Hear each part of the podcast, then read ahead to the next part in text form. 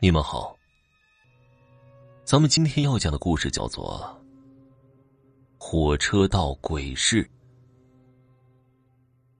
这件事儿大概发生在我上小学四年级的时候。我们村子边上有一条铁轨，每天都会有几趟火车从那里经过。我们上学放学有时会沿着铁路走，也就产生了一个游戏。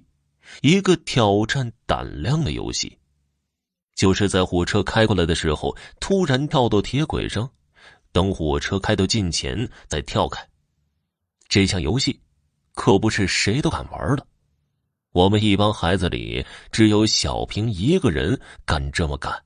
每次看他跳到火车道上，我都为他捏了一把汗。看着火车轰隆隆的开过来。站在铁道边上，我都感觉到腿软。小平愣是敢一直站在那儿。等到火车开到眼前了，才猛地一下子跳到边上来。火车几乎是擦着他的衣服开过去的。对于小平，我们那些孩子没有一个不佩服他，都认为他是第一大胆。那个时候小啊，不懂事儿。甚至对他有了一种崇拜。我在家的时候会偷偷的练习，假装前面就是呼啸而来的火车，在开到我眼前的时候，我身手敏捷的往边上一跳，完美的避开。你在那干什么呢？又蹦又跳的。哦，我在练习躲火车呢。小平躲火车可厉害了。可能就是因为年纪小，并不觉得那是能要命的事儿。你这熊孩子，我说没说过，不许在火车道边上玩？可是我妈却不那么认为，她差不多每天都得嘱咐我少往铁道边上靠，危险。可是小平总跳啊，他都没事儿。我还会不服气的顶嘴：“你还敢犟嘴？我让你跳，让你跳。”结果呢？就会换来我妈的一顿胖揍。小平行，我怎么就不行啊？我还不服气，为什么别的孩子能做，我就不能做？小平早晚被火车压死，你学他干什么？我妈说，像小平那样叫作死，哪天跳不过来，就得让火车给压死。有你那么说话的吗？我奶奶从外屋走了进来。觉得我妈说的有些过分，有咒小平的意思。妈，我这不是教训孩子呢吗？我妈其实也不是那个意思，只是话赶话说到那儿了。教训孩子，你也不能说那种话呀。奶奶把我拉到饭桌边上，算是帮我解了围。你也真是的，不让你往火车道那儿跑，怎么就不长记性呢？然后他老人家。就接过了妈妈的话茬就铁道边玩耍不安全的事教训了我。再然后，就变成了我奶奶和我妈妈强强联手，为了让我吸取教训，还举了一些例子。好了，我知道了，我记住了。我只能选择闷头吃饭，并一个劲儿的点头答应。出事儿的那天，我因为有些发烧，就求着我妈给我请了假。在家休息，到了傍晚的时候，听到大门外边有人叫我，是小军放学了来找我玩了，结果被我妈给拒绝了。我也在家里憋了大半天了，就想出去跟小军他们玩一会儿，结果被我妈给拦下了。我说我好的差不多了，就出去玩一小会儿，我妈就连薅带拽的让我回屋接着养病。我不想回去，就一个劲儿的求他。正赶上我奶奶从屋里出来，我就跟奶奶求情，我奶奶就跟我妈求情。我一看我奶奶同意了，也不管我妈同不同意，撒腿就跑了出去。跑出去老远了，听见我妈还在那里嘱咐我要小心点，早点回家。我出门之后，小军他们早就没影了。不过，我能猜到他们应该是去了火车道那边，就一路跑了过去。跑了没多远，我就开始喘了。可能是因为生病发烧的原因吧，就觉得浑身没劲儿，脚下轻飘飘的，甚至还有些头晕。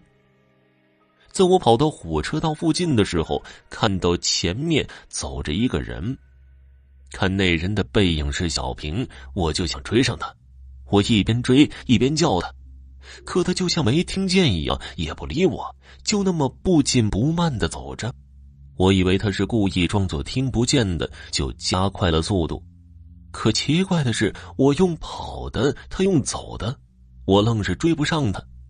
追了一段距离，他拐进了路边的树林，并没有继续往火车道那边走。我以为他是想躲起来吓我一下，因为他就是那种性格。而且他拐进的树林，我知道是什么地方，那里是一处坟地。我壮着胆子凑了过去，可是并没有看到小平的影子。小平，小平，你在哪儿啊？我以为他是藏在哪儿了，就冲着坟地叫他的名字。我的声音在坟地里竟然产生了回音，听着就像是鬼叫一样。可能是因为我跑了一身汗，那一刻。就觉得一阵恶寒传遍了全身，我也顾不上小平是不是藏在坟地里了，撒腿就往火车道那边跑。接下来发生了更奇怪的事儿，我老远的看到小平和小军他们几个聚在铁道边上。让我奇怪的是，我明明看到小平拐进了坟地，也没见他出来，怎么会比我先到铁道边呢？难道是我看错了？可我对小平再熟悉不过了，怎么可能会看错呢？我就问小平，他是不是走在我前头，还藏起来想吓唬我？他说，他早就在铁道边上了。我看他那样子，也不像是骗我。火车来了，我正想把我看到一个和他一样的人影的事儿和他说，小雨喊了一声“火车来了”，打断了我。我们循声望去，远处火车轰隆隆的开了过来。小平当先窜上了铁道，还叫嚣：“有没有人敢跟他比胆量，挑战他的？”我们一起有个叫小军的孩子，说要挑战小平，跟着走上了铁道。这让小平有些意外，因为以前根本没人敢和他比。那天我始终有种奇怪的感觉。就劝说他们不要比了，干点别的。可是小平完全不听劝，还显得很兴奋。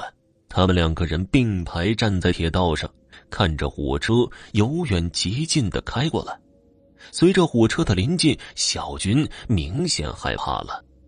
在火车距离他们几百米的时候，小军实在扛不住，从铁道上掉了下来。小平显得很是得意，火车马上就要过来了。吓得我们全都招呼他快些回来。小平故意又停留了一下，都能感觉到货车带来的风了，他才起身往回跳。可是那一次，小平没能跳回来，火车在我们面前呼啸着开了过去。我们三个都吓傻了，尤其是站在前面的小军，他的脸上和身上都是血。小平被火车压死了。